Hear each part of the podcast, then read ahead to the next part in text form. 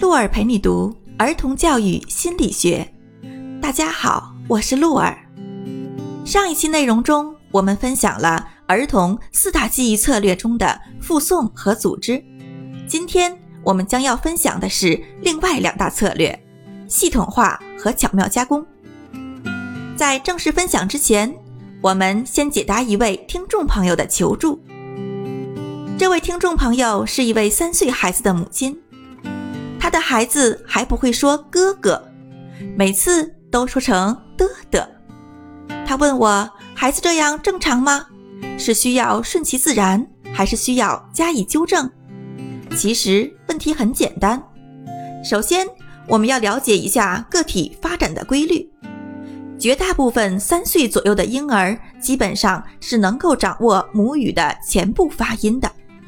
当然，也会有极个别的儿童因为婴儿期心理发育曾经受到过一些阻碍，掌握的会相对慢一些。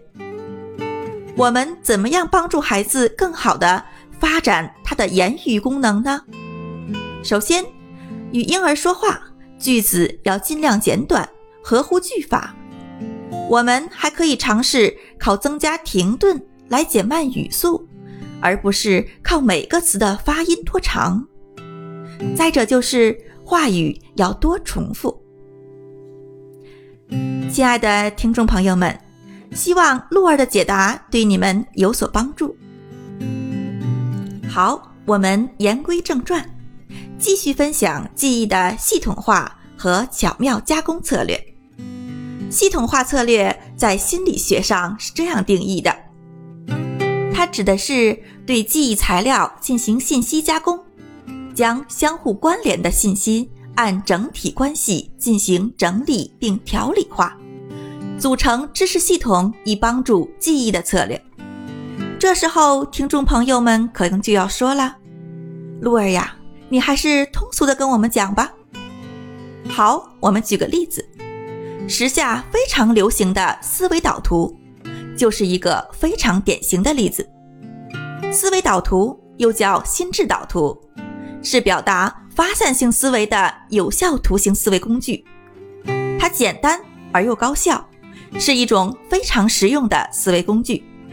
思维导图运用图文并重的技巧，把各级主题的关系用相互隶属与相互的层级图表表现出来，把主题关键词与图像、颜色。等建立起记忆连接，思维导图充分利用了我们人类左右脑的机能，利用记忆、阅读、思维的规律，协助人们在科学与艺术、逻辑与想象之间平衡发展，从而开启我们人类大脑的无限潜能。接下来，我们再说说巧妙加工吧。巧妙加工指的是。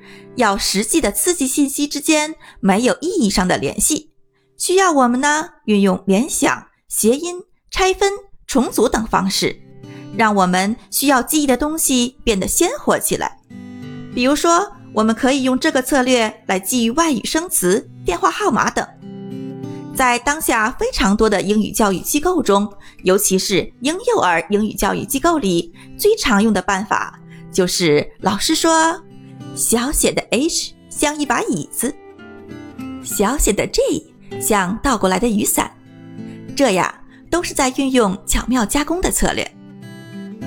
好了，让我们再来复习一下记忆的四种策略吧。它们分别是：复诵策略，最适合来训练幼儿末期和小学低年级儿童的记忆能力；组织策略，最适合六至八岁的儿童。对于四到五岁的儿童意义不大，对十岁以后的儿童没有必要再进行强化训练了。系统化策略的训练难度就相对要大了。巧妙加工策略适应的年龄段非常广，尤其是能够帮助我们记一些生疏的词汇或外语，彼此没有联系的数字串，比如说电话号码。好啦。今天的分享到这里就结束啦。如果你喜欢我们的内容，就赶快关注我们，订阅我们吧。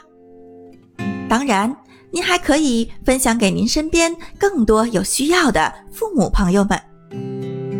如果您也想让鹿儿帮您解答一些生活小烦恼，或者孩子成长过程中的小困惑，欢迎随时给我们留言。我们下期再见。